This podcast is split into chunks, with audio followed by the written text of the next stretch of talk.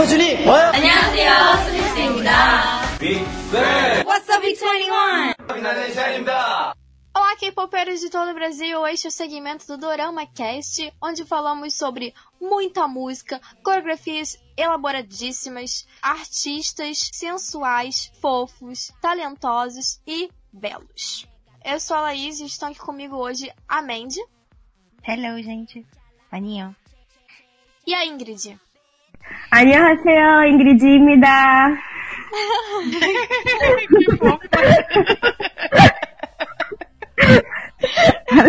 Dá vontade de botar no potinho.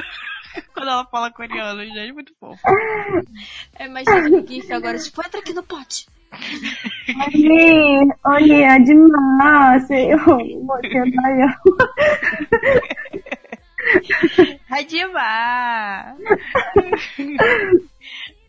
언니, 사랑해. Então, gente, é, para a gente entender melhor sobre o K-pop, a gente deve falar um pouco sobre a onda coreana, ou, como é popularmente conhecida, a Hallyu, né? É, a Hallyu é o termo dado pelos jornalistas chineses no final dos anos 90 para a popularização da cultura sul-coreana. E o Hallyu é um fenômeno que impulsionou a exportação dos dramas, do filme, comida, língua, é, toda a cultura coreana em geral para o mundo todo. É por isso que hoje a gente fala coreano, né, aqui no podcast, por causa dessa influência. E também, dentre esses todos os produtos que foram exportados, o principal deles e que mais ajudou no crescimento e na expansão da cultura da Coreia do Sul para o mundo é o K-pop. Neste episódio, vamos falar um pouco sobre a origem do K-pop e algumas curiosidades para você entender. Então, se você não, não sabia sobre isso e é K-popeiro, seja bem-vindo a novas descobertas. Agora, se você está caindo de paraquedas pela primeira vez, esperamos que você goste dessa discussão. Então, gente, agora a gente vai falar um pouco sobre a história do K-pop, a origem dela. E foi em 1835, um missionário americano começou a ensinar canções folclóricas dos Estados Unidos e britânicas em uma escola coreana. Os coreanos começaram a cantar em sua língua nativa. E essas músicas ficaram conhecidas como Chamka. A primeira canção pop escrita por um compositor coreano é a Nakwansu, Falling Blossoms in Running Water.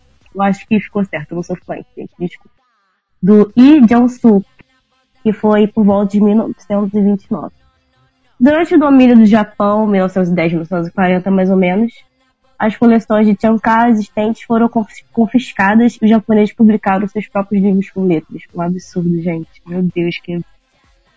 E após se libertar da dominação japonesa, a cultura ocidental foi introduzida na Coreia através de bares e clubes, sendo aceita cada vez mais por permanências das tropas dos Estados Unidos depois da Guerra da Coreia. Assim começou a influenciar a música sul-coreana. Na década de 60, a Betomania chegou à Coreia do Sul e as primeiras bandas de rock locais surgiram, conquistando a popularidade internacional no Vietnã e Estados Unidos. Tipo, nunca tinha lido essa história, tô aqui também, tipo, aprendendo. Tipo, e eu vários comentários aqui, eu, gente, que absurdo, assim, sabe? É, é, o negócio do domínio do Japão. Gente, como é que pode, né? Mas se você pegar o caso, é, é quase a mesma coisa que a Alemanha nazista, que queria implementar ali o ponto de vista dele sobre vários países. E dentro da própria Alemanha também, né? Que eles pegavam, queimavam livros que não tinha nada a ver com a Alemanha, né? enfim. Sim, o, aquele dorama, é, Chicago Tapa, Tapa, eu acho como é que fala. Esse. Cara, eles, tipo, você sente muito na pele o que eles passaram. Tipo, mesmo sendo um dorama é, sobre um certo tema, eles pegaram, de, tipo, de verdade uh, como realmente aquilo funcionava, sabe, naquela época. Eles não tiveram, eles não tiveram pena nenhuma, sabe? E, tipo, você via o sofrimento deles. Para, eles queimavam livros também, né, velho? Não sei se você lembra, Uhum. entendeu? Uhum. Cara, ele- eles matavam por qualquer coisa. Se você, tipo, não gostasse de alguma coisa, se você não, se você não soubesse japonês fluente, sabe? Já era, sabe, complicado, horrível. É que nem aquele eh, Love to Reason com o Lee Jong-suk. Ele também foi bem esse lance da invasão da, do Japão, cara. Tipo, eles, eles tinham que falar japonês. Foda-se sua língua natal. Cara, era absurda a parada. Sim, sim. Eu quero estudar mais sobre isso depois, pra poder ter uma, mais uma noção. É, é bem interessante, né? Como, tipo assim, os países da, da Ásia Oriental, eles estão interligados e eles se influenciam um no outro. É, infelizmente, a gente, de forma negativa, a maioria, né? Mas a gente não pode negar que a construção deles atualmente foram por causa dessas dominações ou de algumas coisas imperialistas que aconteceram no decorrer da história. E tipo, tu vê que uma coisa que aconteceu há tanto tempo ainda influencia muito na agora, na atualidade, né, para eles. Porque, tipo, eu não sei se vocês lembram que teve uma época que tinha um, um filtro do Snap, a Snap, é, e tinha um sol, assim, sabe, nascendo. E, tipo, o Japão é conhecido como país do sol nascente. Aí a Tiffany foi, usou esse, esse filtro ela foi metralhada pela maior parte, assim, do, dos fãs dela, sabe? Por ela só ter, ter usado esse filme. Tipo, lembrar do Japão, sabe? Mas, tipo assim, tá, ela não é coreana, mas tipo, ela tá no país coreano, sabe? Então, pra ela, tipo, não, ter, não teve tanto. Ela não viu maldade porque ela não é coreana, mas, tipo, sabe? Enfim. Vamos só relembrar aqui para quem perdeu alguma coisa, o, do, o domínio japonês na Coreia do Sul foi entre 1910 e 1945, e a Guerra das Coreias aconteceu entre 1950 e 1953. Ou seja, né, a Coreia do Sul nunca saiu de uma guerra, porque teve domínio japonês junto com a segunda, primeira e segunda guerra mundial, e aí quando você acha que descansou, você entra em guerra com você mesmo. Pois é. É. E até hoje e... É, é uma linha bem tênua, né? É, é, é, é, tipo uma guerra fria, né? É. Tipo assim, a gente não vai atacar vocês, né? A gente vai atacar vocês. Mas, ó, não pisa no meu calo não, senão pode ser que dê ruim. mas, tipo assim, eles, eles são um países entre separados, né? É, hum. Que vivem nessa guerra fria, mas, tipo, se tiver alguma guerra com qualquer outro país, os dois se unem e viram um país só. Isso também eu acho legal, sabe? Ao mesmo tempo, é que nem louco é tipo, é tipo a gente. É tipo, é tipo a gente. A gente pode falar mal do Brasil. Ninguém mais pode falar. É Exato. muito isso. É tipo assim, ah, a gente, a gente briga entre a gente, mas pô, se alguém vier ameaçar, a gente vai se juntar vai te quebrar. pô, as paradas muito maneiras, cara. Então, vamos, vamos, vamos prosseguir aqui. Então, entre 1970 e 1989, a condição de movimentos de hip, folk e baladas, né? Do, entre os gêneros musicais, assim, que, que, que ficaram em evidência. Pra, influenciado pelo American Way of Life, o movimento hip começou a aparecer músicos que eram estudantes universitários e graduados e que produziam canções contra a guerra do Vietnã. E por isso o governo sul-coreano começou a proibir essas letras mais liberais, né? Que falavam sobre a questão política do, do próprio país e, e, e, dos países do, do mundo. Em 1977, os jovens foram influenciados pelo o gênero musical folk. Nesse mesmo período, a emissora NBC organizou um concurso musical que viria a ser a base de outros festivais de música moderna que acontecem até hoje, né? Em 1980, o cantor sul-coreano Cho Yun-pil é, ganhou o The Asia Music Forum, que era um evento com representantes de cinco países asiáticos, e ele acabou se tornando o primeiro cantor da Coreia do Sul a subir no palco do Carnegie Hall em Nova York, com músicas que incluíam rock, dance, trot e folk pop. Trot é Gente, alguém ajuda. O trote aí. Alguém explica o trote, por favor. Cara, trote é como se fosse uma música bem. Pouco. Pra trazer pro Brasil. Seria bem tradicionalzinha. Pra trazer pro, pra, pro Brasil seria o quê, gente? O MPB, eu acho. É, um tipo MPB, né? Só que, o, só que não, é mais. Bossa nova. Bossa nova.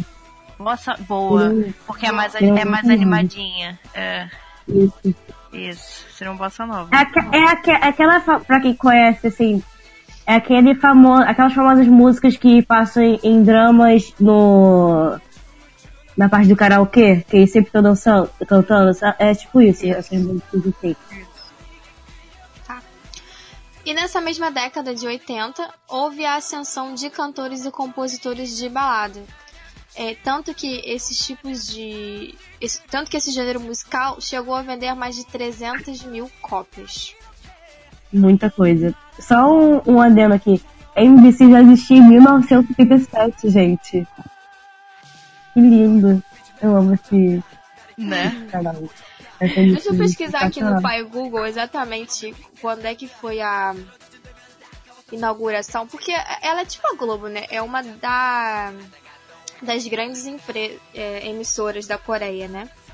E tá aí Uhum. desde milênios atrás. Principalmente pra tá voltado a, é, a esse assunto, eu diria. Acho que é a mais requisitada nesse assunto. Onde tem até mais é, coisas de K-pop, é, programas também. Tô tentando encontrar aqui, no... mas segundo o pai Google, que eu entendi, a emissora começou em 1959. Caraca. E, aham, e Gente. foi. E ela foi criada, na verdade, em Busan. Caraca. Não é, foi nem é uma Globo mesmo. capital. É uma Globo real. É uma Globo. É a Globo Só da que a diferença é que, que, que mantém o nome, né? Porque a Globo mudou. É. Era um outro nome. Enfim, não lembro. É, você sabe o que significa MBC? Não. Ah, já nem lembro mais. Na verdade eu sabia, não lembro mais. Eu não lembro. Começou como Busan Munhwal Bongsong. Eu não sei falar. É, Aí depois então, eles mudaram pra Moon Muan Broadcasting Corporation. é, acho mais, mais a ver. Ou seja, MC.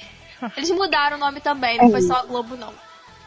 Cara, Mas é a Globo Coreia, manteram as letras. Manteram as gente. Era as letras. letras. Era só BMC, agora MBC. né? Gente, é a Globo da Coreia. Eu ver. Exato. Cada país tem, um, tem a Globo que é que merece. a- E a gente tá A falando. Coreia merece. Ai, gente, eu odeio quando isso acontece quando a pessoa fala primeiro que eu. Caraca, cara, vacilo. Ai, caramba, eu tô rindo, a Nala tá me julgando. Enfim, Vai lá, porque é papo moderno, amado. desde 1990 aos anos 2000, é, passou pela, pela fase conhecida como K-pop moderno, que deu aquela modernizada legal nas paradas, e ficou tudo um pouquinho mais interessante, a meu ver. Em 1992, a modernização chegou à Coreia do Sul, e junto com a redução na censura, o que permitiu que as redes de TV apresentassem para o público novas músicas com letras que iam além das suas respectivas de amor à nação, eu acho que tudo ficou mais interessante, né? Porque não só de amorzinho vive, vivem as músicas, vivem os ouvintes. Vou recomendar aqui, galera. Tem um programa na Netflix chamado Explicando. Lá tem um episódio sobre K-pop, é muito interessante. Mostra, assim, as variações de gêneros dentro de uma música de K-pop. E também mostra, tipo, as letras como eram. Aí eu lembro que uma das letras que falam é alguma coisa tipo, oh, minha querida Coreia, oh, não sei o que, tipo, isso mesmo elevando o país. É quase um hino que eles cantavam no K-pop, né? Gente, Ai. legal, porque eu não fazia ideia disso também, desse, desse programa. Bom É, mas, mas foi por causa do que eu tinha mencionado anteriormente sobre a, a influência lá é, do, da guerra do Vietnã e tal, que eles começaram a, a- a proibir esses tipos de letras, né? Que não fosse amor à nação. Entendi. Então, gente, continuando. É, vamos falar sobre Sutejin and Boys. Durante um programa de talentos na TV, surgiu esse grupo, que é extremamente conhecido, que é o Sutejin and Boys, que revolucionou a música pop coreana ao introduzir ritmos e estilos de pop norte-americano moderno. Além de se inspirar no rap, rock, técnico e New Jack Swing, a música Nan Arayo, como conhecido também como I Know, falava sobre angústias de adolescentes e a pressão social. Apesar do grupo ter ficado em último no- na classificação do júri do programa e terem sido eleitos a pior banda da noite, que eu acho isso assim horrível, sua música e álbum se tornaram um sucesso. a música de Saturday and Boys ficou no topo das paradas coreanas, onde quebrou o recorde ao permanecer por 17 semanas. E o grupo realizou uma grande mudança na indústria da música na Coreia do Sul. Devido a eles, diversos outros artistas de hip hop e R&B também realizaram canções do mesmo formato. Obrigada, gente, muito obrigada. O Gen Boys se aposentou em 1996, pois a banda resolveu parar enquanto ainda fazia sucesso. Foi muito inteligente da parte deles, foi, porque eles são reverenciados até hoje. Uhum. Sim, porque assim, e... só um, um detalhe. É, aqui, né, ficou com a pior banda, eles, agora o membro dele é só o seu da YG, né? Enfim. Calma, a gente, a gente vai chegar lá, a gente vai chegar lá. A gente vai falar sobre isso mais à frente. Fala sobre as sim, Então, eu vi um vídeo que quando o Sotage Boys terminou, a galera chorava copiosamente na rua. Sério, era, é, é tipo assim. Imagina os adolescentes da época ficavam chorando. Meu Deus, eles abandonaram a gente! Então, era, era um clamor muito grande, uma parada surreal. Caraca. E, sim, e naquela época eles já lançavam moda, cara. Eles se apresentavam com umas luvas, assim, de. de esqui, umas coisas meio, meio hip hop mesmo. É, fazia, se fazia um, umas co É, umas paradas dessa. E a galera é, vestia moda, isso né? na rua. É. É, dita, começa a ditar moda, cara. Acho muito Na verdade, sempre é assim, né? Quando a gente vê um, um, ídolo, a gente tenta imitar ele, né? Mesmo com roupas. Uhum. E, e depois disso, né? Muitos, muitos grupos idols que tem hoje se inspiraram muito neles, né? Alguns a base Sim. são eles, eles é, é, é o Cetajin Boys. Cetajin Boys. Muito forte a base. Uh, os grupos de idols cresceram cada vez mais entre os adolescentes. Buscando suprir a nebanda, houve a criação de vários outros grupos, como Ingrid, falei. Hot, sem, não se faz não. KK, Baby Vox e Shinua. Ai. Shinua. Shinua. Eu queria justamente falar de Shinua, hoje... porque eu sempre acho que eu tô falando errado. O Shinua até hoje faz sucesso. Eles tiveram Sim. uma pausa, mas até hoje eles fazem sucesso, mesmo depois de cada um ter seguido seu caminho, assim, fora, assim, do, da, do entretenimento, né? Sim, e é, as músicas são ótimas. Maravilhoso. Né?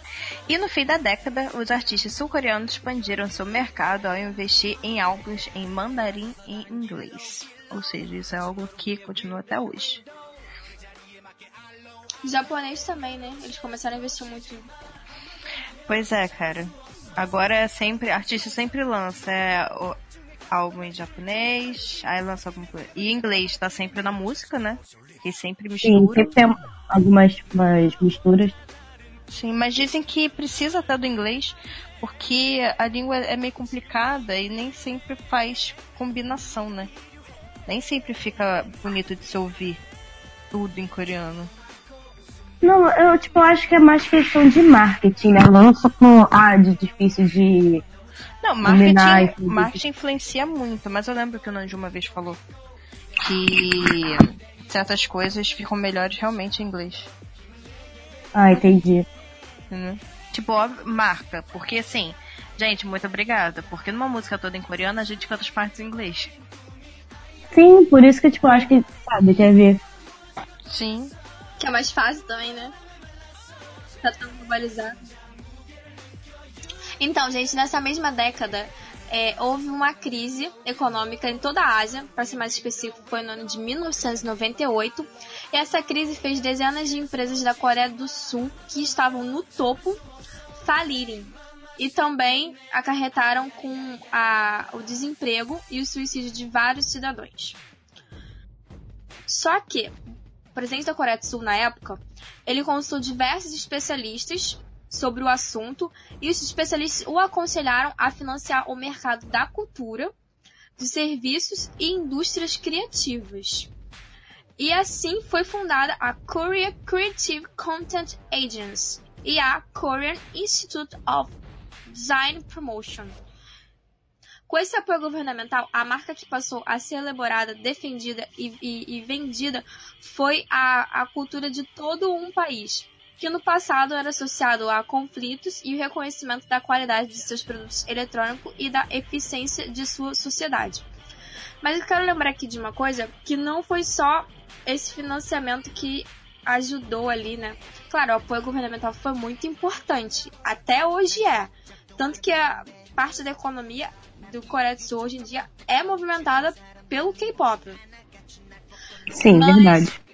Mas eles também pegaram na ideia porque, assim, é, alguns anos antes, uns dois ou três anos antes, foi fundada uma, uma empresa importante para a indústria de K-pop. E essa empresa, assim, ela, ela fez regras, fez, fez bases ali para a construção de artistas que se tornou fundamental. E o governo, vendo isso, essa ideia, comprou essa ideia e foi. E foi assim, o que deu certo, porque com esse investimento, a, os, os, a, a indústria pôde, pôde subir ainda mais, pôde se elevar, sabe? E no início da década de 2000, os grupos de idols da década de 90 estavam em declínio. Ao mesmo tempo, grupos de K-pop se popularizavam em diversos países da Ásia, chegando a alcançar primeiro lugar nas paradas. Após suas estreias, os grupos Tevoshike e Double X5 On obtiveram grande sucesso e fez com que os grupos de idols ressurgissem do entretenimento sul-coreano, marcando o crescimento do K-pop da Hallyu. A difusão passou a ser tão significativa que a Billboard criou a Coreia K-pop Hot. E eu sei falar sem inglês. 100. 100. Isso. Branco foi couro, 100. Gente, vocês entenderam. tá. A segunda geração do K-pop, que é a que acho que a maioria conhece mais e tem mais é, presença, foi marcada pelo sucesso de diversos arti artistas. Boa, Rare, Big Bang, Wonder Girls, Girls' Generation, 21, Shine e 4 Minutes. E glória a Deus, 21 está voltando. Amém. Amém. Ai, só banda boa. Só grupo foda. Infelizmente, Wonder Girls acabou e 4 Minutes também, mas ainda temos a presença da Rihanna aí para nos alegrar. Hum. Dentre, pois é. E dentre esses, o de maior destaque do grupo é o Super Junior, meu amor. Desculpa. Ai, a boy band de 13 membros que continua ativa até hoje. Mas assim, não, infelizmente não com os 13, até porque dois saíram logo de cara no começo, mas a ativa, é, ativa não que não tenha saído, mas na ativa tem oito membros. Maravilhosos, perfeitos. Sensacional. E o grande sucesso do Super Junior veio em 2009, com o terceiro álbum de estúdio, Sorry Sorry. Que eu não consigo não cantar. nega, nega, nega. Sorry Sorry que um mês depois do lançamento se tornou o mais vendido do ano na Coreia do Sul, Taiwan, Tailândia, China e Filipinas. Conseguiram reconhecimento na Europa, América do Norte e América do Sul. Inclusive, as emissoras locais chamaram o grupo de principal ícone do efeito Hallyu. Maravilhoso. Maravilhoso, gente. Infelizmente não conheci o grupo quando eles vieram pro Brasil. Pois é. Super Junior foi o primeiro artista coreano a realizar 100 concertos em todo o mundo e também o primeiro a ganhar dois prêmios no T-Charles Award, International Artist, da parte tudo errado, e Best Fandom. Best Fandom, meu amor. Desculpa. Beijos. É, é forever. Ai, gente, Super Junior, só falta voltar pro Brasil, né? Veio fazer. Gente, eu não aceito. Veio fazer show no Chile e não veio aqui. Revolta até hoje. Mas o, o, queri- o país queridinho deles é o México. Não sei se vocês já repararam isso. Mas é. Não, da SM, né? Acho que não é nem um grupo. A SM tem É. um amor maior pela América Latina, no caso a América Sim. Central. A gente só se lasca, gente. Assim, a expressão só se ferra tem que dar a bandeira do Brasil do lado. Impressionante. Vai procurar no dicionário pra ver se vai estar nossa bandeira lá do lado da expressão. Na verdade, de vez estar a ordem e progresso, vai estar lá, só se Ó, de progresso só se ferra. Ai, tá, vambora. Então, gente, é, desde 2011 pra cá, né, o K-pop só cresceu, se tornou um fenômeno global. Graças a Deus. Pô, coisa boa. Com o crescimento e ajuda das redes sociais e das plataformas de compartilhamento de vídeos, YouTube, enfim, tudo que a gente conhece por aí, o K-pop se tornou é, ainda mais globalizado e extremamente popular. Assim, a Coreia do Sul cada vez mais tem entrado em mercado de entretenimento estrangeiro e se tornado é, capaz de garantir um público considerável ao tornar o gênero global. Por isso que hoje, se você acha que você nunca escutou um K-pop, preste atenção que você já escutou. Ele está entre nós. Até nas rádios, né? Nas lojas agora. Já aconteceu de gente virar pra mim, nossa, essa música é legal. Amor, isso aqui é K-pop. É? é, não, isso aqui é K-pop. Você gostou, tá? Pois é. Gente, preste atenção. Está literalmente entre nós. Então, vamos falar sobre Psy, que também foi um gigante que ajudou muito a me ver na, na onda Hallyu. Em 2012, o vídeo da música Gangnam Style, que todo mundo conhece, é, do Psy se tornou o primeiro vídeo do YouTube a alcançar um bilhão, sendo uma música coreana. Foi tanta visualização que o sucesso foi parar no Guinness Book, no livro dos recordes, né? E reconhecido como vídeo como mais curtido na plataforma, tanto que o cantor chegou a ganhar o prêmio de melhor videoclipe da MTV europeia. Justo. Além... Justíssimo. Uhum. Além de conseguir ampla cobertura nos meios de comunicação, a música ainda garantiu 13 milhões de dólares, mais de 13 milhões de dólares para a Coreia no segundo semestre do ano. Ou seja, a Coreia ficou rica o quê, gente? Pelos esforços pelo K-pop. Além disso, pela primeira vez desde a divisão das Coreias, o lado norte usou e divulgou um artista do lado sul quando o governo da Coreia do Norte utilizou o Gangnam Style como ativismo político em forma de paródia. Ou seja, usou um artista sul-coreano como paródia. Mas usou, né? Tô rindo com respeito. Tô rindo com muito respeito, gente. Meu Deus. Enfim. Depois do grande fenômeno Psy, as empresas de indústria de K-pop tentaram diversas vezes entrar no mercado de língua inglesa, mas acabaram fracassando a tentativa e somente quatro anos depois de Gangnam Style, um novo fenômeno surgiu com o grupo BTS. Sem surtar, Mandy, por favor, tá? Não, gente, eu vou, vou também! Então, BTS. Eu acho que ela aí vai ficar. Não, tranquilo, eu consigo, vamos lá. Gente, BTS maravilhoso, tudo de meu perfeito, que foi criado em 2013. Vamos lá. A partir do final de 2016, os videoclipes das canções do grupo BTS começaram a conquistar grandes marcas no YouTube e quebraram inúmeros recordes de maior visualizações dos MVs. Para quem não sabe, tá boiando, gente, MVs são, é o nome que se chama os clipes, que a gente chama de clipe, é MV, que seria Music Video. E eles ganharam esses recordes pro K-pop em pouquíssimo tempo. Além disso, ganharam o prêmio de Top Social Artist no Billboard Music Awards três vezes e se tornou o primeiro grupo de K-pop a alcançar o topo da Billboard 200. Além disso, foi o primeiro grupo de K-pop a se apresentar no American Music Awards, recebeu o certificado de ouro pela Recording Industry Association of America e ganhar o prêmio máximo no Korean Music Awards, que seria o Grammy coreano. Recording Industry Association of America, né? Ou REAA, é a Associação de Música Americana. Com a popularização do BTS, né, eles abriram, terminaram de abrir essas portas, outros grupos também dessa mesma geração se destacaram, como o EXO, Blackpink, Card, Twice, GOT7, BTOB, Black B, Red Velvet, Monster X, NCT. Só tem grupo bom, gente. The Rose deveria estar aqui também, maravilhoso.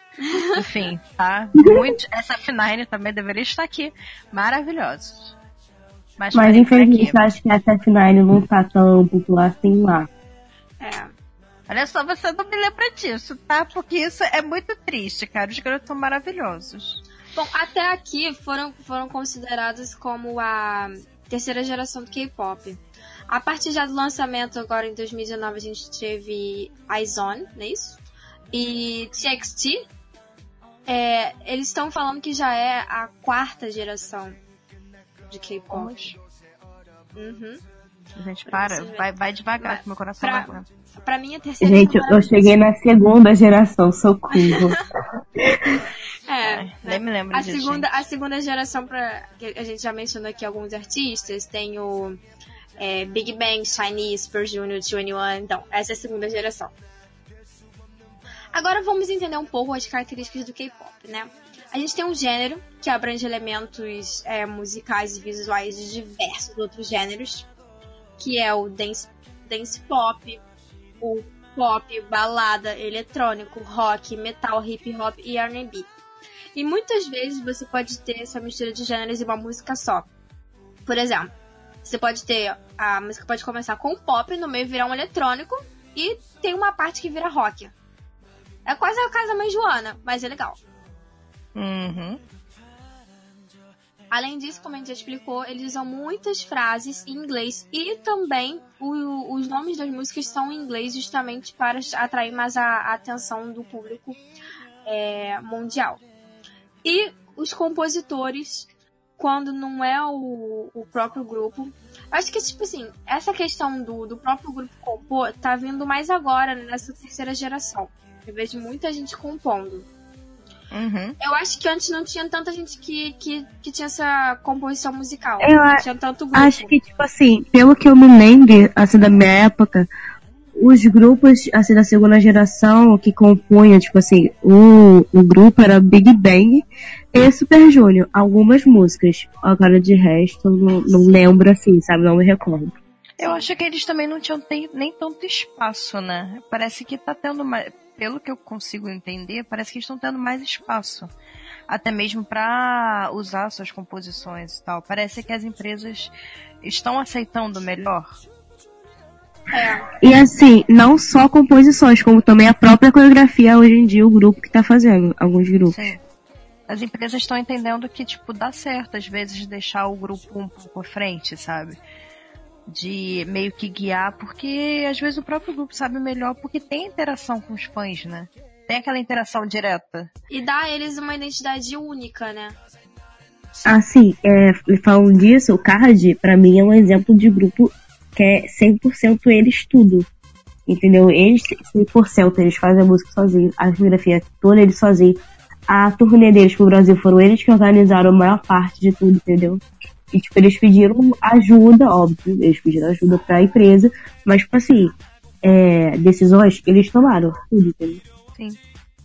Uhum. Eu acho que acho que deu muito mais certo, cara. Sim. Porque pra quem não sabe, é, a maioria da- das músicas, antes dos grupos começarem a tomar essas, essas atitudes à frente, eram feitas por compositores e produtores musicais estrangeiros. Às vezes era, sei lá, um cara na Suíça tava compondo uma música e mandava pra uma, uma empresa de K-pop.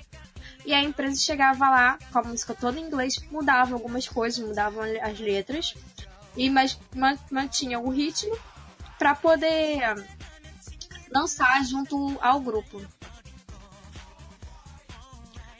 Além disso, tem a coreografia que a gente falou, que é super elaborada. Nossa, as coreografias de K-pop são, são coisas incríveis. Algumas são até piruetas de cima. Surreais. Piruetas de circuito, Mas é. Né? Não, tem umas que você sabe até que os membros se ferraram horrores pra conseguir fazer, né? Porque Tal elas que são o diga, muito né? difíceis. Pois é. E tem que do ter Exo, confiança. quebrou Tem que ter joelho. confiança nos membros também. Sim. Agora, outra coisa que é muito marcante também é a moda. Porque, principalmente na Coreia, o K-pop gerou um padrão de beleza, de, de tudo, de maneira de se vestir, sabe? Então, a moda, a moda é uma coisa muito, muito forte lá. Sim. Que acaba, eu acho, que o Kobai já tinha falado antes, que acaba gerando é, efeito até na sociedade, né? Da Coreia. Não na Coreia, tipo, não só da Coreia, no caso. É, todo mundo que ouve K-pop você automaticamente quer usar aquele, aquele famoso vestidinho com a blusa por baixo, sabe? Aquele padrão coreaninho. Gente, gente que já foi em evento K-pop e passou perto de um lugar que ia ter um show de K-pop. Me diz uma coisa, quantas pessoas vocês já viram com máscara na rua? Oh, Exato. trocentos. Não, isso, isso é uma coisa que a gente não tá acostumado. Eu não vou dizer que o nosso ar é limpo, é puro, mas é melhor que o da Ásia. Uhum. Mas mesmo assim, as É. pessoas estão começando a adotar isso aqui. Às vezes você tá no calor, É, mas o problema é que a galera usa não é por causa de poluição ou nada, né? Usa porque, ah, não. modinha. É modinha. A galera ela usa porque é necessário. Aqui a galera usa de modinha. Eu fico, Uhum. oh Deus. Lá, lá não é só por necessidade do ar também não, porque tipo assim, lá eles são muito. Eles têm muito respeito com o próximo, sabe? Tudo eles querem não causar problema pro outro. Então, se eu, tipo, eu dei um espirro aqui, eu já, já boto a máscara pra sair na rua, entendeu? Pra não passar a sua doença. entendeu? Sim.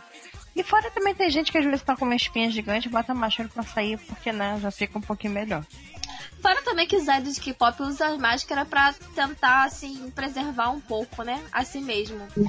A maioria tava de boné e máscara. A maioria tá de boné e máscara. Uhum. Nem um pouco suspeito, né? Eu acho tudo bem. Não, ninguém, ninguém sabe quem é aquela pessoa, né? Como se ninguém soubesse quem é. Óbvio né? que todo mundo sabe. Ahn, então, agora a gente vai falar um pouco sobre a formação de grupos. Bom, o mínimo que eu já vi sobre o número de artistas em um grupo, eu acho que foi uns quatro, assim. Mas pode chegar muito. Gente, qual foi o máximo de, de integrantes no grupo que vocês já viram? 48. Mentira! Não, mas tem o tem um grupo de três, um grupo é, feminino de três. Tem, só não lembro o nome. Sei que elas elas Ah, tem, cantaram duplas, Catarina. tam- tem duplas também, né? É, mas dupla é dupla, não é, du- não é É, grupo. não é grupo, né? Tem um grupo Ah, de três é três. trio, também é do grupo, mentira. Ah, pô, quatro é quarteto. ah, gente, vocês entenderam. Tá, mas 48, juro, 48 mesmo. É, aquela das garotas. É... Ai, tem até o nome. AK, é, tipo, AK-48, não sei falar inglês, gente. É... Elas vão revezando, né? Vão, vão. Mas tem tipo. Tipo a. É, a Prodigy que teve a- o negócio de 71 garotas, entendeu? Na verdade, elas são o maior grupo. Só que, tipo. O Produce. É, ma- é, Cara, o Mas você não é tipo, bem um grupo. É, não é grupo, mas elas se apresentam. Então tem aquela É. coordenação toda. Cara, é, é-. É. Eu adoro uma música delas. Eu Nossa, não é, né? Quarenta- Que você às vezes dança, dança louca no carro. 48 é surreal, Sim. cara. Imagina todo mundo ficando misturado junto. Que TPM Não, daqui a pouco o NCT Nossa. tá nesse nível. Enfim. É verdade, É, na né? verdade a SM ela é meio que já coisou o NCT, né? Que o NCT agora só, é, só o que tá focado é o 1 to 7 e o, os membros chineses agora estão no Wave. Tipo, o, o NCT total agora virou isso. E o Dream, né? Também tem o Dream. Mas eu acho que tipo, eles estão em busca do 19 membro, né? Primeiro. É porque, é, porque o NCT ele é a base de meio que substituição, né? Toda hora alguém entra. É, não, não bem substitu- substituição não. É tipo acrescentar, né? Porque substituição Isso. Brasil É, não É porque, tipo substituição. assim, é a cada, a cada vez que o. Na verdade, eu acho que só vai até final do ano, porque o, o novo membro entrou há pouco tempo. No final de 2018, então deve estar agora no final de 2019. Porque a cada ano que passa, eles têm que estar com o número de do ano, entendeu? Hum. É 2018, eles têm 18. Sim. Aí agora que tem 19, eles vão ter 19. É, só que aquele lance, o Seven que tá sendo extremamente bem sucedido, por assim dizer. Até porque é o único que tá em evidência. Acho que o NCT também, né? Só que acho que ele, Qual? tipo, é porque assim, NCT. Ah, É porque assim, É, a né? SM, aham. a SM tem uma coisa que eu até comentei com a de uma vez, tem uma coisa que me irrita. Porque eles, assim, eles têm os grupos deles, só que eles fazem o quê? Ah, eu tô muito em X agora. Aí, tipo, eles só promovem X, esquece o resto, entendeu? Uhum. Eles ficam nessa. Aí depois, tipo, ah, Red Velvet, aí fica Red Velvet, sabe? Por um tempo. E esquece de promover, promover o resto. Então, eles estão nessa onda aí, do- dessa, de- dessa community do NCT. É. É, entre os integrantes aí, é, eles têm umas divisões dentro do grupo, né? Por exemplo, tem um. Sempre que é, é o líder, que é aquele escolhido pelos membros e pela empresa, né? E, e de acordo com a personalidade deles e a, e a qualidade que ele tem, né? Como de liderança, assim, né? E responsabilidade. Só que isso varia muito. Até a segunda geração, mais ou menos, a gente poderia dizer que o, o, o líder era com base na idade. Hoje já tá assim, então a idade que seria, tipo, mais velho seria o líder. Que, né, tecnicamente seria o mais responsável, que viveu mais, então é esse cara o mais velho é o líder. Mas hoje em dia você pode ser o líder independente da sua idade. Um exemplo bacana é o BTS, porque o líder é exatamente o cara que tá no meio do grupo. Tipo, tem três mais velhos que ele e três mais novos que ele. Mas aquele cara ali que é o do meio, ele é o líder. E é justamente por essa característica que ele representa e não por causa da idade dele. É porque ele já ele tem essa veia de líder, de nata, líder exatamente. e ele já era um líder nos trainees. Sim. Ele colocou ordem em tudo e por isso que foi meio que tranquilo. Então, tipo, acho. E fora que ele também foi o primeiro integrante do BTS, né? Então acho que tudo pesou a favor. E cara, eu não consigo imaginar outro líder que não fosse o, o Namjoon. Não, não dá pra imaginar. Eu também não. Não. Mas é sempre legal porque às vezes tem umas perguntas e entrevistas que já fizeram isso pra vários líderes de K-Popper. É, perguntando quem seria o líder depois de você. E ele sempre indica alguém, assim, né? Vocês já Sim. repararam? É bem interessante isso. E outra coisa que é interessante, eu vi uma vez no programa, não me lembro o nome do programa, que era exatamente os líderes do BTS e do EXO, eles estavam discutindo a função deles dentro do grupo. Não só pro grupo, mas também da relação deles com a agência. E aí você pode ver que independente da, da agência, o negócio é tudo tão bem moldado que a relação são as mesmas, porque o líder, ele representa os interesses do grupo e ao mesmo tempo ele representa os interesses da, da agência. Ou seja, a pessoa sofre muita pressão e tem muita responsabilidade, porque tem que saber lidar com essas duas coisas. Porque se a coisa não for bem para um dos lados da balança, o trabalho não dá certo. Uhum. Bom, além disso, tem, tem outras coisas que se destacam no grupo, né? Tem o, as diferentes divisões entre os membros, cara, tem a, a rap line, que é a galera que faz o rap, tem a vocal line, que é a galera que, que canta, e tem a dance line, né, que é a galera que é melhor dançando, assim, e, se, e acaba se destacando nas coreografias. E dentro do, dos grupos, a gente pode ter as unit, né, ou a sub-unit, que é, são, tipo assim, formações entre os próprios membros originais do grupo, com às vezes ritmos ou conceitos diferentes, né, do, do grupo original. E quero lembrar aqui que essas units ou subunits ficaram muito popular com o grupo Super Junior. Gente, quantos subunits do Super Junior tem? Cinco? Seis? Ai, nem sei. Só sei do Dong He com o Inuki agora, da que é mais famosa. Sim, sim. É. É porque estão promovendo mais, né? Mas se vocês forem pesquisar aí, tem diversos subunits. Eles que começaram a deixar essa coisa mais famosinha.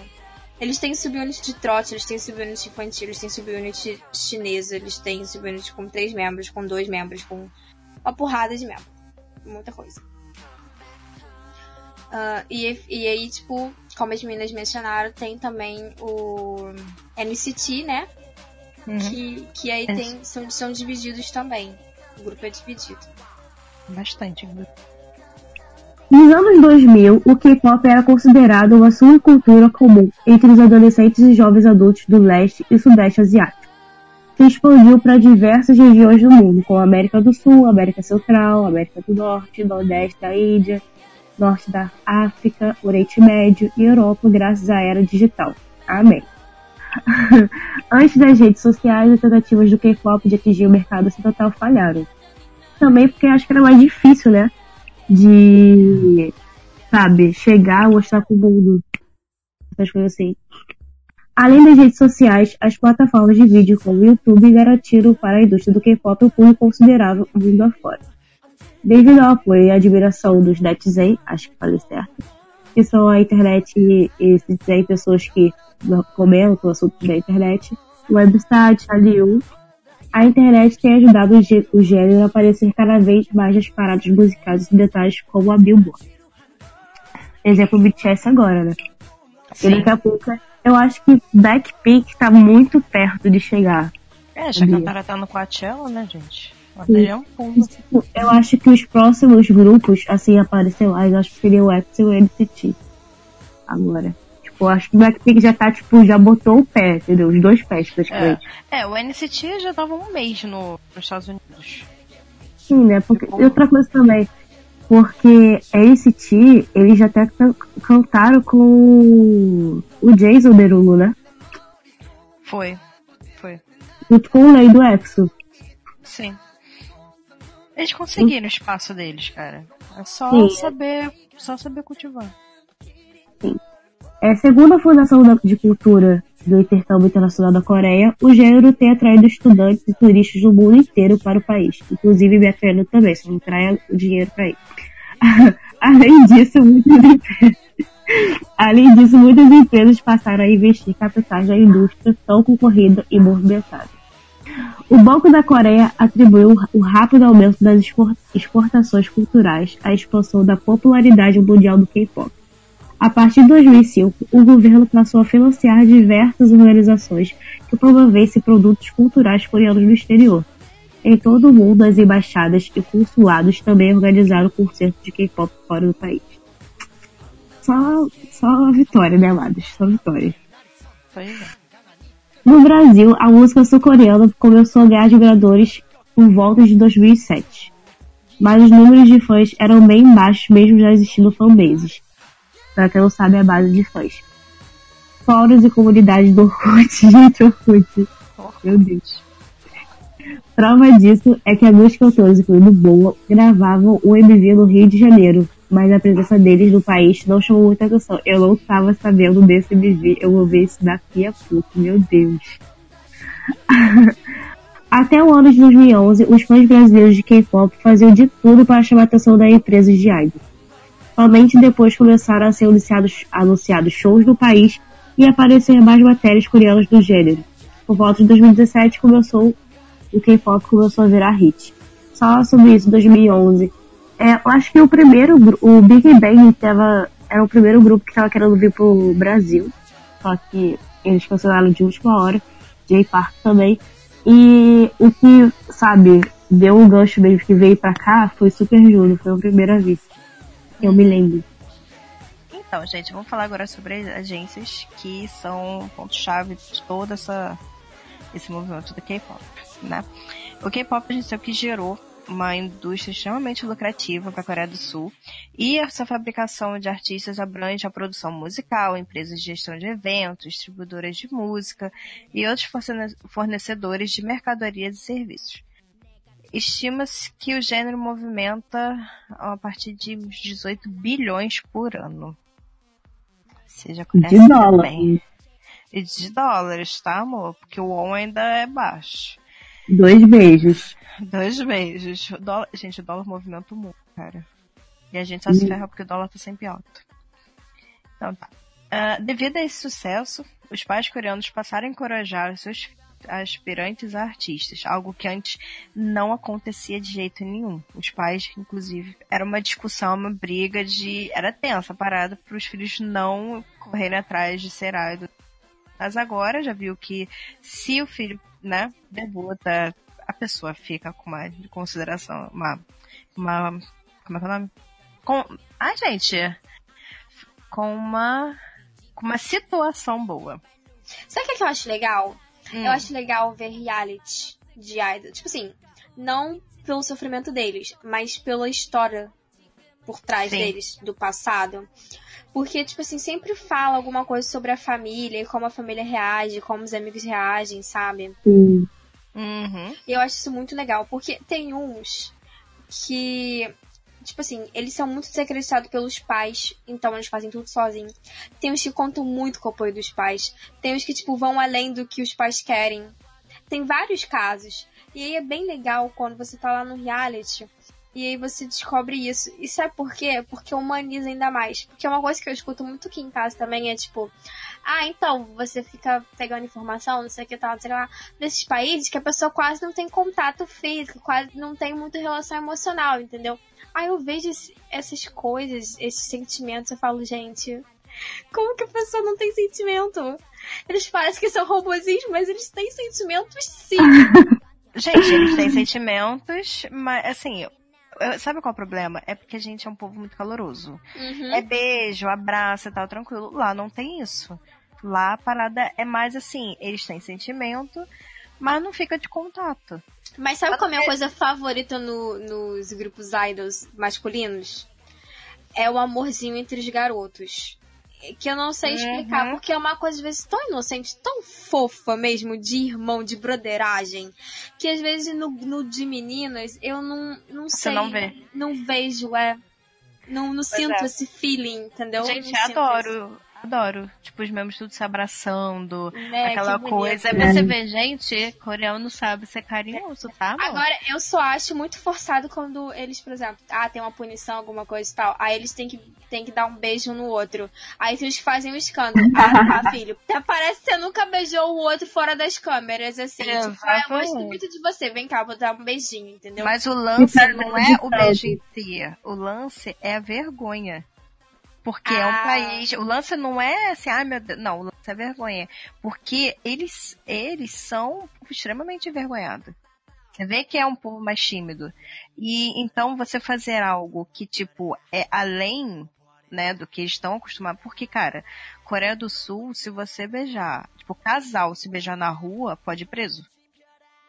Sério? Sério, eu vi um negócio desse que você não pode, casal, no máximo, mãos dadas. Então você Máximo. tem que prender a maioria do, dos personagens principais dos dramas, né? Porque... Por, mas é, se você parar pra analisar, quando eles se beijam em público, eles sempre olham ao redor. Eles olham ao redor, ou então, tipo, se beija, não, para, alguém pode ver. Eles sempre fazem algo do tipo, saca? Porque lá não pode. Não pode, porque assim, as pessoas que passam e se sentirem ofendidas pelo que viu, pode chamar a polícia para prender o casal. Então, cara, você vê que é um país que é, é, muito assim, pô, tem, tem o seu amor, tem o seu carinho e tal, mas não aceita demonstração pública. Saca? É uma parada muito absurda, que nem quando é, a filha, o filho leva o namorado, a namorada pra conhecer os pais, que lá tem muito isso, né? É, se não são casados, eles não dormem juntos. Mesmo que eles morem juntos, eles não dormem juntos na casa dos pais. Cara, é. você vê que é uma tradição bem antiga e tem uns costumes completamente diferentes do nosso. Então, quando a gente vê um grupo coreano, por exemplo, se abraçando e tal, a gente fica, ai meu Deus do céu, isso acontece, porque, tipo, não é deles, né? Mostrar tanto afeto assim. Verdade. Gente, a mente também é cultura. ai, ai, tá bom, vamos continuar. Aproveitando falando sobre os pais, é, que antigamente, né, as, é, os pais não incentivavam, hoje incentivam e muito, gastam centenas de dólares mensais em escolas de idols, que ajuda a preparar os jovens, né, para serem selecionados pelas agências. E essas escolas, sim, têm unidade em todo o país. Você vê como o negócio cresceu. E atualmente existe até universidades com cursos para se tornar um idol. Gente, isso virou uma profissão séria. Bem uhum. séria. Eu vou, quero botar uma adenda aqui que a diferença de escola de idols para a agência é que na agência eles só estudam é, canto, dança, rap, comportamento na frente das câmeras ou o que for, enquanto eles estão no período de preparação para se tornar um idol. Já na escola de idol tem tudo isso, mas também tem as matérias é, tradicionais, as matérias comuns que você tem que ter na escola, né? Tipo, ah, ciências, matemática, tudo isso. É como se fosse uma escola daqui com um técnico. É escola é, com aquele a mais. É. Né? E que a mais. Pô, que a mais, né? Então, gente, os responsáveis pelos idols são as empresas de entretenimento, como a gente falou. E que elas funcionam como gravadora e agências de representação de artistas. Veja, essas empresas são basicamente uma Sony Records. É, é uma coisa, tipo. vamos, a gente compara com aqui para entender melhor. E as principais delas é a Big Three, que é composta pela SM Entertainment, que foi fundado pelo produtor musical e cantor. Lee Suman? Não, Lee Suman, né? Enfim. É Lissaman. É. É porque eu vejo mesmo, eu já acho que é inglês. Fácil. É Lee Suman. Tem a ID Entertainment, que foi criado pelo ex-integrante da Strategy Voice, que é o Ian Hyuk-soo. E a JIP Entertainment, criado pelo cantor Park Jin-yoon, que eu lembrei do episódio de Ring High, agora eu tô com vontade de rir. Sensacional. Sensacional. Tá? E, gente, vamos botar aqui a Big Hit, pelo amor de Deus, que praticamente entrou. Não, não, peraí, peraí, peraí. Essas são a, a Big Three, entendeu? Mas, não, Não, mas não, a Big Hit tá tava com os quase. pezão lá. Tá quase. Estava, porém não está. Tá? não Cara, está. teve, teve. Não, mas teve um ano que fala que a Big Hit ela conseguiu arrecadar basicamente o que as três arrecadaram. E vamos lembrar que a Big Hit, nesse ano que a Big Hit conseguiu isso, ela só tava com um artista principal. Exatamente. Tá Só na hora isso, de ser um enquanto- Big Four. Exatamente. Na, enquanto a JYP S- eh, SM tem vários, entendeu? A Big Hit conseguiu chegar lá com apenas um artista. Foi o artista, foi o grupo, o BTS foi o grupo mais rentável da Coreia do Sul. O BTS, cara, o BTS faz empresa abrir, faz empresa falir, movimenta toda a economia da Coreia do Sul atualmente. Pois O é. BTS fez o, a, o Downy acabar. Para. Para. O Jungkook falou que usava Downy na roupa. O Downy esgotou pelo mundo. Mano. Cara, eu o BTS, que é, eu já pra- uso, tá? o BTS é praticamente de, de Seul, né? É, cara. Tipo assim, olha. Gente, o que eles fazem propaganda vende. Foi que nem a da Hyundai, o Days lá, o carro que eles fazem propaganda, o carro esgotou e tá pré-venda. E, gente, é um carro caríssimo. Volta eu fico, caro. meu Deus, se eles lançarem o Hot Wheels, eu não sei nem se eu vou conseguir comprar. É muito difícil essa vida de Armin, meu Deus. Continuando, fiquei triste agora. Tô sofrendo aqui nos meus gritos internos. E esse foi nosso resumo rápido sobre a história do, K-pop e um pouco de curiosidade que talvez alguns de vocês não conheciam. Futuramente vamos ter mais episódios sobre esse segmento. Agora, ouvintes K-popeiros de todo o Brasil, se você gostou do podcast, então siga a gente nas nossas redes sociais para saber mais novidades, enfim. E também não esqueçam de deixar suas sugestões sobre episódios futuros que vocês gostariam de ouvir aqui. E, é claro, reclamações. Por exemplo, ah, vocês não falaram do meu idol favorito, vocês não falaram.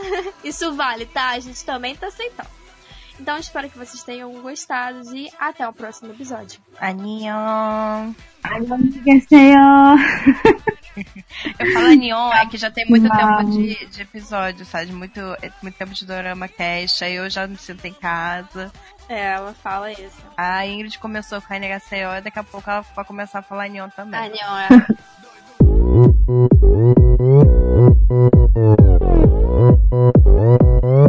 Opa, Gangnam Style. Gangnam Style.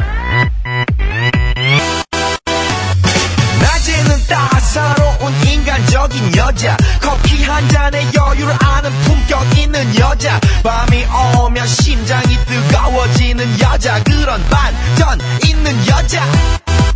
나는 선어해. 낮에는 너만큼 따사로운 그런 선어해. 커피 식기도 전에 원샷 때리는 선어해. 밤이 오면 심장이 터져버리는 선어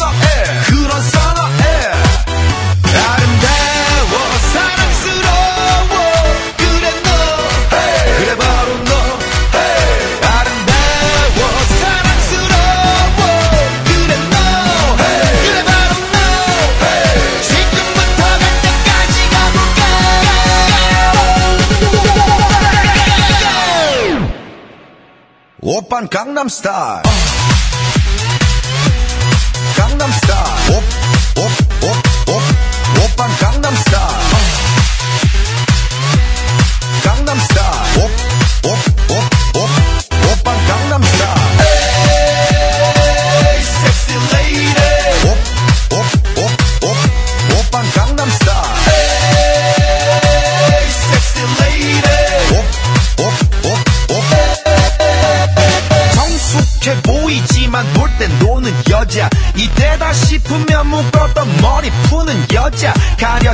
웬만한 노출보다 야한 여자 그런 감각적인 여자. 나는 선어해. 점잖아 보이지만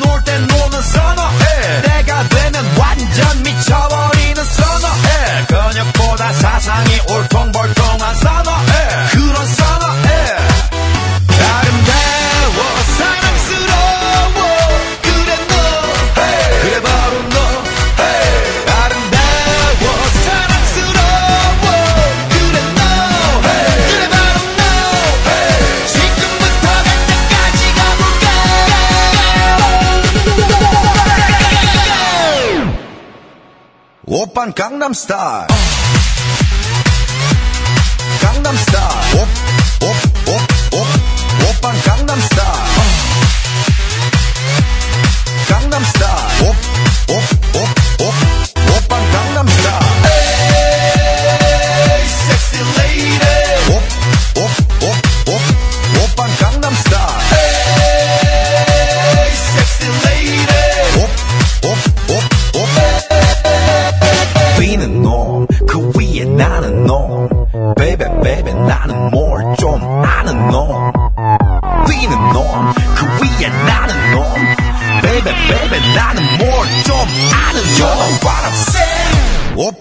Gangnam Style. Hey, sexy lady. Gangnam Style. Sexy lady. Gangnam Style.